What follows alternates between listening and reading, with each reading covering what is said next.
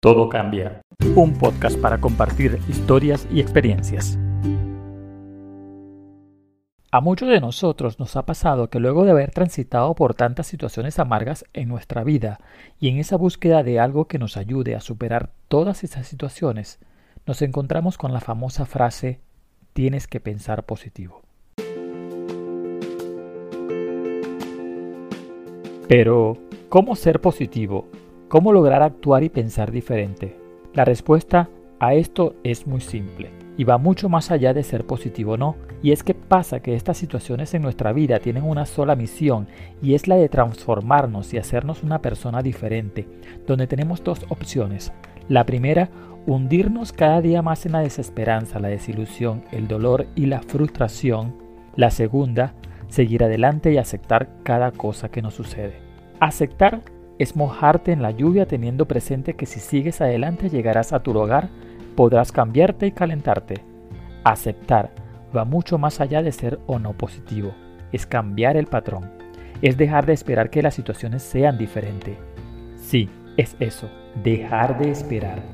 Nada milagroso sucederá, no se devolverá el tiempo, lo que pasó ya pasó y tú debes dejar de querer cambiar la situación y colocar toda tu intención y atención en cambiarte a ti mismo.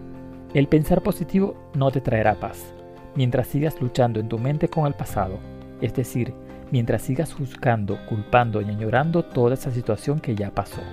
Entonces, no importa qué tan positivo intentes ser, nunca funcionará porque realmente no estás trabajando en ello. Trabajar en tener un pensamiento positivo es trabajar en cambiar el patrón de tu mente. Aquí es cuando muchos piensan, eso no es tan fácil. Y no, no es fácil si te quedas pensando en eso. Cambiar el patrón de tu mente, superar cualquier situación, es lo más simple que existe. Una vez que te das cuenta y tomas la decisión, no requiere ni siquiera que vayas a meditar al Himalaya con los monjes más experimentados. Solamente necesitas acciones que lleven a eso. ¿Qué acciones pueden llevarme a cambiar el patrón de mi mente? Como seres humanos, tenemos un promedio de 60.000 pensamientos al día, por lo que cuando pasamos por una mala situación, a nuestra mente se le hace muy fácil repetir, repetir y repetir la película una y otra vez. A continuación, te diré actividades muy simples que podemos realizar una vez que pasamos por este tipo de procesos que desgastan nuestra vida y ocupan nuestros pensamientos. Lee un libro. Un libro te sumergirá en una historia completamente distinta a la tuya. Mantendrá tu interés y tu enfoque en otra situación, haciendo que la repetición de pensamientos en cuanto a la situación vaya disminuyendo. El libro puede ser de cualquier autor. Y si no te gusta leer, prueba con los audiolibros. Camina. Con esta actividad no existe ninguna parte del cuerpo o la mente que no se vea beneficiada. Caminar te conecta con la naturaleza, con el entorno y hasta contigo mismo. De 15 a 30 minutos de caminata diaria te ayudarán a desconectarte de los viejos problemas y empezarás a enfocarte en una nueva actitud. Respira. Respirar es la actividad que hacemos más natural y sin esfuerzo.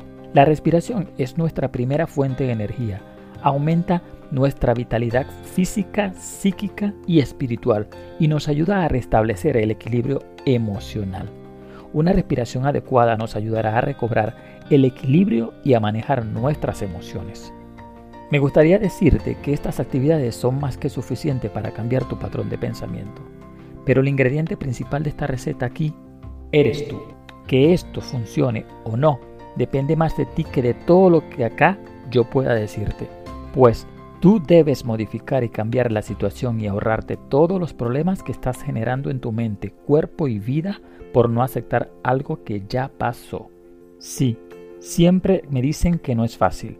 Ya les puedo intuir que ahora piensen eso, pero recuerden, nada en esta vida lo es, y todo lo importante requiere nuestro esfuerzo. Y una vida sana y feliz me parece que realmente lo vale.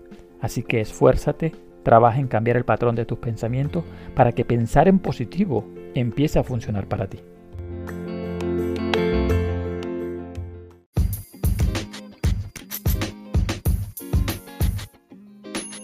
Hasta acá nuestro episodio de hoy y espero lo hayas disfrutado. Recuerda compartir este podcast con alguien especial que sabes que lo disfrutará. No olvides suscribirte y dejarme tu comentario en la plataforma preferida donde escuches podcast. Esa buena vibra me hará súper feliz. Y recuerda el mensaje de hoy, pensar positivo. Soy Urban Rodríguez, puedes encontrarme en Instagram, Twitter y Facebook y nos reencontramos en el próximo episodio.